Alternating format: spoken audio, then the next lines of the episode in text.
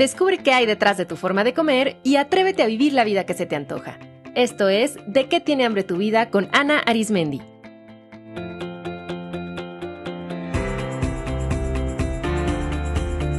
Este es el episodio 303, tipos de restricción.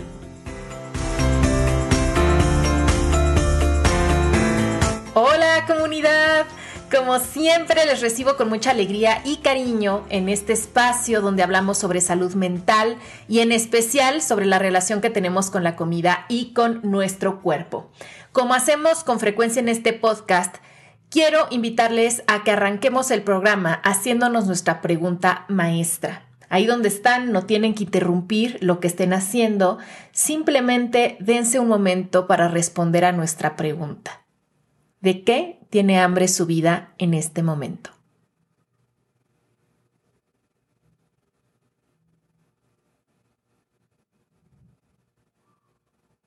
Denle la bienvenida a lo que sea que haya surgido. A veces la respuesta llega como una palabra, como una frase, como un recuerdo, y en otras como una emoción o como una sensación corporal. No juzguen aquello que haya sucedido. Todas las hambres son bienvenidas porque todas nuestras hambres son necesidades y todas son válidas. ¿De qué tiene hambre su vida, comunidad? Si quieren un apoyo para descubrir de qué tienen hambre y cómo satisfacer cada hambre, les recomiendo mi mazo de tarjetas terapéuticas de qué tiene hambre tu vida, que incluye 52 tarjetas, cada una dedicada a un hambre diferente, hermosamente ilustradas por Elian Mancera y además un libro escrito por mí donde yo les doy la interpretación de cada tarjeta explicando cada hambre, ideas sobre cómo satisfacerla, cómo se relacionan con el comer, preguntas poderosas y afirmaciones, así como diferentes tiradas para utilizar las tarjetas tanto para mejorar su relación con la comida como en muchos otros ámbitos de su vida. Las tarjetas pueden adquirirlas en mi tienda online psicoalimentación.com diagonal tienda o a través de la red de distribuidoras en diferentes ciudades de México, Estados Unidos y España.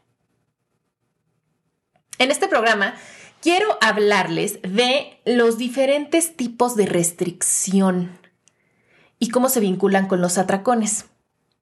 Miren, solemos pensar que los atracones son el problema. Cuando una persona presenta atracones, siente que los atracones son el problema que tiene que atacar, cuando realmente los atracones son la respuesta de sobrevivencia a la restricción y no solo a la restricción alimenticia, también a otros tipos de restricción que yo he encontrado, y esta es mi, mi, propia exploración, a otros tipos de restricción que podemos experimentar en la vida, como la restricción corporal, la restricción mental, la restricción emocional, la restricción expresiva, la restricción social o la restricción energética.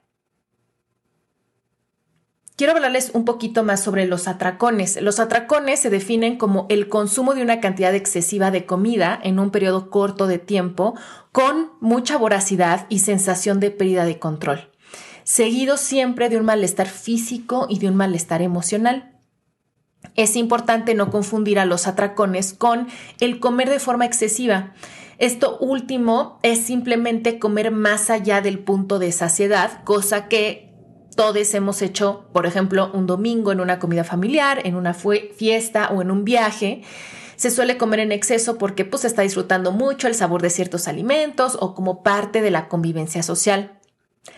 Los atracones son algo muy diferente. Los atracones suelen hacerse en privado porque generan vergüenza y no se hacen con el objetivo de degustar los alimentos, porque se comen con tal voracidad que realmente no se disfrutan. Los atracones realmente tienen el objetivo de hacernos sentir llenos o llenas, de cubrir con urgencia una necesidad insatisfecha, de desconectarnos de emociones o de realidades que abruman.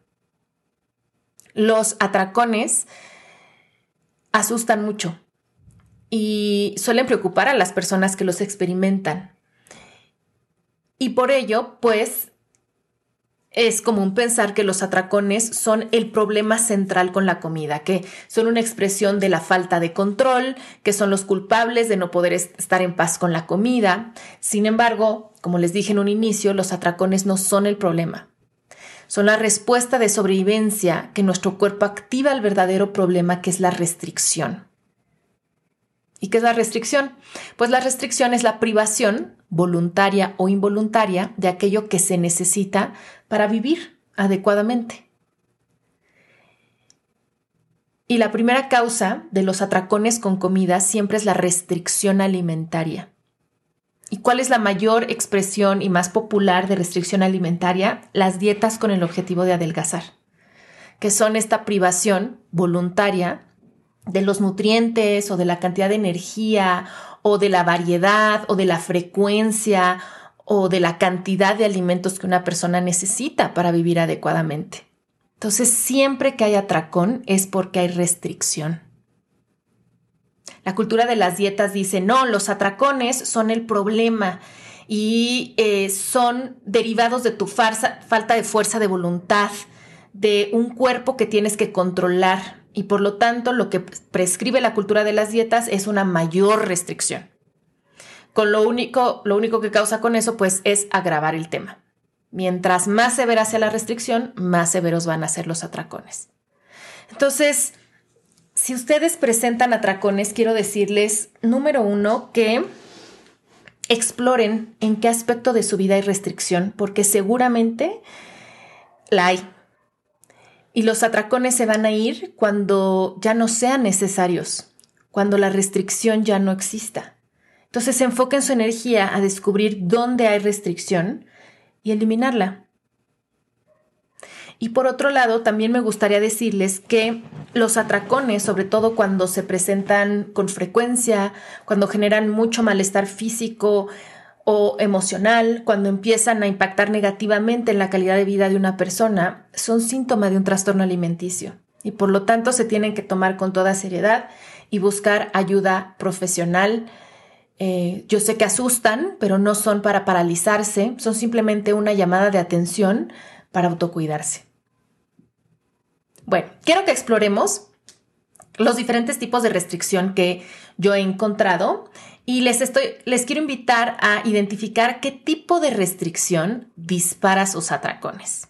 Entonces, la primera restricción y la que es la causa número uno de cualquier atracón con la comida es la restricción alimenticia que se refiere a no comer suficiente ni en cantidad, variedad, frecuencia o calidad de alimentos.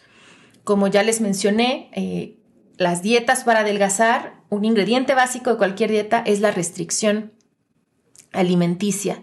Entonces, observen si se están restringiendo y lo que es más común es que los atracones se hagan con aquellos alimentos en particular que se restringen. Entonces, si se restringen carbohidratos, pues es de esperarse que existan muchos antojos por carbohidratos y que después haya atracones de carbohidratos. Si hay restricción con grasas, pues va, a pasar lo mismo. Si hay una restricción de frutas, pues después hay mucho, mucho antojo de frutas y hay atracones con frutas. También me gustaría nombrar que se tiende a pensar que los atracones son con... Eh, comida catalogada como comida rápida o como esta de comida industrializada que venden en, bolsitas. Pero también puede haber atracones con frutas, también puede haber atracones con eh, nueces, con semillas, incluso atracones con alimentos considerados, entre comillas, saludables, como por ejemplo con un pan hecho con masa madre. Aquí no importa tanto eh, con qué te atracas, sino el hecho de atracarte y por qué hay la necesidad de atracarte. Las personas por eso que hacen dieta frecuentemente presentan atracones. Y mientras más se hace dieta, es más probable que los atracones se hagan más severos, se hagan más frecuentes. Entonces, número uno, restricción alimenticia.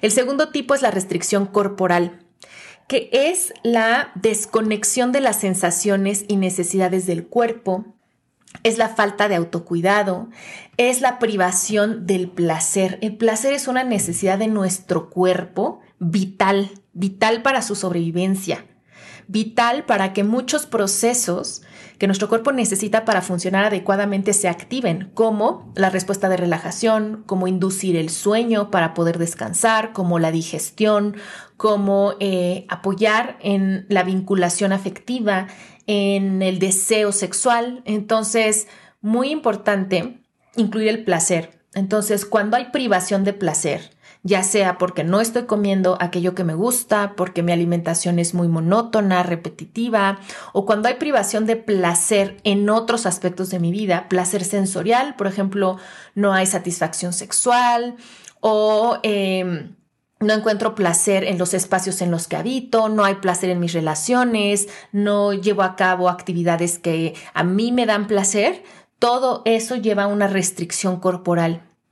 También cuando hay falta de autocuidado, es decir, cuando hay privación de aquellas acciones que eh, cuidan a mi cuerpo. Entonces, cuando una persona, por ejemplo, se priva del movimiento o se priva del descanso, y aquí me gustaría llamar la atención de cuántas personas no descansan con la frecuencia que requieren ni en la cantidad que requieren o no tienen la calidad de descanso que necesitan. La falta de autocuidado tiene que ver también con eh, que tanto se priva una persona de chequeos médicos, de cuidar su salud en cuanto a higiene, en cuanto a cuidar su apariencia, en cuanto a estar en una cama, en una silla que sea cómoda para su cuerpo. Cuando hay restricción corporal, yo he notado que esto puede disparar los atracones de alimentos en muchos sentidos. Primero, porque a veces comer es la única forma de descansar para algunas personas. Otra, porque es la, puede ser la única forma de experimentar placer. El tercer tipo de restricción es la restricción mental. Y es cuando empezamos a reducir o restringir nuestros pensamientos a solamente aquellos que están relacionados con el control, con la comida, con el peso y toda nuestra vida empieza a girar obsesivamente alrededor de esos temas, restringiendo nuestra capacidad mental de aprender, de crear, de imaginar, de visualizar, de planear a un monotema. Muchas personas con restricción mental dejan de interesarse en temáticas que antes les daban mucho placer mental o se vuelven poco creativas, con dificultades para la concentración, para el enfoque. Toda la información que consumen es solamente sobre este tema del cuerpo y de la comida. Se vuelven también monotemáticas al hablar, entonces solamente hablan de estos temas. Y eso empieza también a consumirles y a desgastarles sienten que están en restricción mental, que han dejado de nutrirse mentalmente. Así como nuestro cuerpo necesita variedad, nuestra mente también necesita variedad. A nuestra mente también le gusta la novedad, le gusta aprender cosas nuevas y a veces nos reducimos muchísimo solamente como a un nicho de temas, de cuestiones y no nos abrimos otras cosas distintas. El cuarto tipo de restricción es el emocional.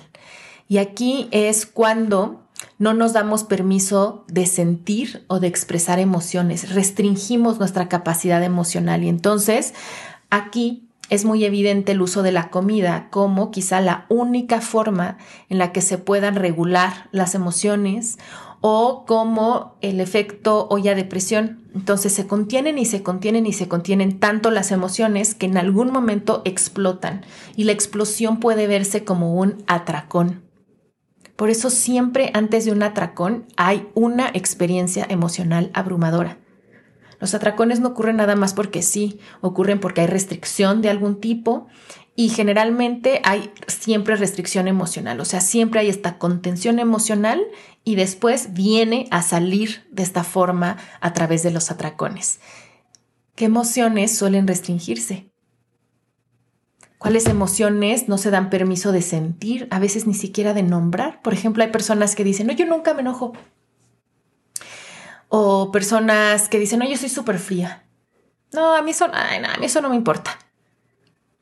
Entonces, ni siquiera se dan permiso de reconocer que sienten y menos aún de expresar lo que sienten. Y eso nos lleva al siguiente tipo de restricción, que es la restricción expresiva. Hay muchas personas que se privan de decir, de hacer o de vivir. Fíjense esto qué, qué interesante. la boca, a través de la cual comemos, es también pues esta parte del cuerpo a través de la cual hablamos y expresamos lo que pensamos, lo que sentimos, lo que necesitamos, lo que deseamos. Qué interesante que cuando no logramos expresarnos claramente porque no nos damos permiso, porque estamos en un contexto en el que sentimos que no es seguro, es como si nos pusiéramos un tapón en la boca, ¿no? Es como si comer fuera esta forma de decir, no, o sea, no puede salir nada de aquí, ¿no? Incluso lo decimos coloquial, coloquialmente, ¿no? Me tragué mis emociones. Entonces, esta restricción expresiva, este no decir lo que pienso, no poner límites o no hacer lo que yo quiero o no hacer lo que necesito, que al final es una falta de permiso para vivir, es también un gran disparador de atracones. He encontrado con frecuencia que las personas que presentan atracones se sienten un poco como em, atoradas, atoradas en su vida, se sienten frustradas, como que no están desarrollando su proyecto de vida como quisieran y que tienen muchas cosas pendientes por decir. Lo no dicho es un gran disparador, es un gran detonante de los atracones. La sexta forma de restricción es la restricción social. Y aquí es cuando hay, aislamiento, hay privación de la convivencia con otras personas, hay miedo a vincularse. Y noten cómo las dietas generan todos estos tipos de atracones. Cuando una persona está a dieta, está, perdón, genera todo este tipo de restricciones. Cuando una persona está a dieta, está en restricción alimenticia. También, por lo tanto, está en una restricción corporal porque se restringe el placer y el autocuidado. Reduce muchos de sus pensamientos a solamente el tema dieta, el tema peso. Está en una restricción emocional donde tiene la necesidad de controlar lo que siente y por lo tanto no expresa, está en restricción expresiva. Y también muchas dietas generan aislamiento. O sea, la persona ya no puede convivir tan libremente con su círculo social porque pues la comida es, es un gran conector social. Entonces, si hay conflictos con la comida, suelen haber conflictos con las relaciones. Cuando esa sensación de aislamiento se acumula, puede explotar en un atracón. Muchas veces el atracón es la búsqueda desesperada del vínculo, de la compañía. Y la séptima y última forma de restricción es la restricción energética, que consiste en restringir toda mi energía a un solo tema, que puede ser el tema comida, el tema peso, el tema control, y entonces no estoy invirtiendo mi energía en algo enriquecedor. Y por energía es la energía vital, la que nos da la fuerza para hacer, para pensar, para sentir y también la energía del dinero, la energía del tiempo. Entonces, toda mi energía está concentrada en, en un solo tema y por lo tanto, pues no me alcanza la energía para, para otras cosas. Y entonces estoy privada de invertirme energía en algo más enriquecedor como en cultivar mis relaciones personales, en desarrollar y hacer crecer un proyecto de vida, en involucrarme en actividades que me gustan, en aprender sobre temas que me interesan. Entonces toda mi energía está únicamente volcada en este tema, está restringida a un solo tema. En la sociedad en la que vivimos, es difícil no gastar energía en el tema del cuerpo y en el tema de la comida porque estamos rodeadísimos, rodeadísimas de información sobre este tema. Incluso de, o sea, consumimos muchísima información incluso cuando no estamos conscientes de ello, en la publicidad, en las conversaciones, en los anuncios que vemos, o sea, en todos lados está el constante bombardeo sobre modifica tu cuerpo, modifica tu cuerpo, modifica tu cuerpo. Y eso es desgastante energéticamente. ¿Qué tipo de restricción dispara sus atracones comunidad? Lo que es más frecuente es que sea una combinación de varias, aunque para algunas personas es muy evidente que hay algún o un par de restricciones que son las que más detonan los atracones o que están más presentes en este momento de su vida. ¿Cuál es la buena noticia? Que se puede trabajar con las restricciones. La buena noticia es que no nos tenemos que pelear con nuestros atracones, que nuestros atracones no son un signo de que hay algo mal en nosotros. Hay algo mal en nuestra sociedad que hace que las personas se restrinjan voluntariamente de satisfacer sus necesidades básicas. Entonces, una vez que tenemos conciencia de ello, podemos empezar a soltar la restricción a través de darnos permiso. Darnos permiso de comer, darnos permiso de sentir placer y empezar a experimentar con ello, atender a nuestro cuerpo, cuidarlo, expandir nuestra mente y empezar a nutrirnos de información diferente, de conversaciones distintas, de otros discursos, resignificando. Podemos también soltar la restricción emocional y empezar a reconocer y educarnos emocionalmente para poder reconocer nuestras emociones, nombrarlas, para aprender a sentirlas y a gestionarlas. Podemos alzar nuestra voz, saber que es válido lo que tenemos que decir, darnos permiso de hacer y de vivir como se nos antoja, soltar el aislamiento y abrirnos a vincularnos de forma distinta, poner límites a las relaciones que ya no nos funcionan e invertir sabiamente nuestra energía, que es nuestro mayor recurso y decidir dónde queremos poner esa energía. Imagínense, si toda esa energía que le han puesto al tema de la restricción lo pusieran en otro aspecto de su vida, ¿cuál sería? Imagínense cómo florecería. Celébrense porque son personas con mucha energía. Yo las personas que llevan mucho tiempo haciendo dieta y atracones, son las personas que con más energía que yo conozco, ¿no? Porque han tenido todo, todo eso para ponerle a la restricción por tantos años, para forzarse en una restricción que no es natural. Así es que son personas con energía, qué alegría. Pónganla en otro lugar que les enriquezca más. Les recuerdo que en el Instituto de Psicología de la Alimentación contamos con todo un equipo de especialistas que puede acompañarles en este soltar la restricción, entender sus atracones y transformar su relación con la comida. Les ofrecemos talleres, les ofrecemos consulta uno a uno y también estos recursos gratuitos como el podcast o todo lo que les ofrecemos en nuestras redes sociales. Si están disfrutando este podcast, la mejor manera de mantenerlo vivo y de hacerme saber que hay alguien ahí que lo está escuchando es apoyándolo, compartiéndolo con otras personas, dejando un comentario en YouTube, que es donde se pueden dejar comentarios sobre cada episodio, dejando un like en sus episodios favoritos en YouTube. Y algo que es muy importante, suscribiéndose y dejando una reseña y una calificación del podcast a través de la plataforma que más eh, que más usen para escuchar podcast. Esto no les lleva de verdad más de un minuto. Si escuchan en Spotify, solo tienen que poner su dedito sobre la estrellita para calificar el podcast. Y eso para mí hace la diferencia, porque mientras un podcast está mejor calificado, mientras un canal de YouTube tiene más suscriptores, mientras hay más gente suscrita, al podcast en Spotify o en Apple Podcast, el podcast eh, recibe más resonancia y por lo tanto puede llegar a muchas más personas. Y además yo sé que estos temas les gustan, sé que lo están disfrutando y eso me inspira para seguir compartiendo. Se los agradecería muchísimo. Un abrazo con mucho cariño comunidad y nos escuchamos en el próximo programa.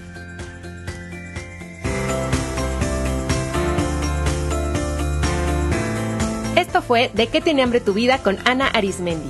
Para más información visita www.dequetienehambretuvida.com.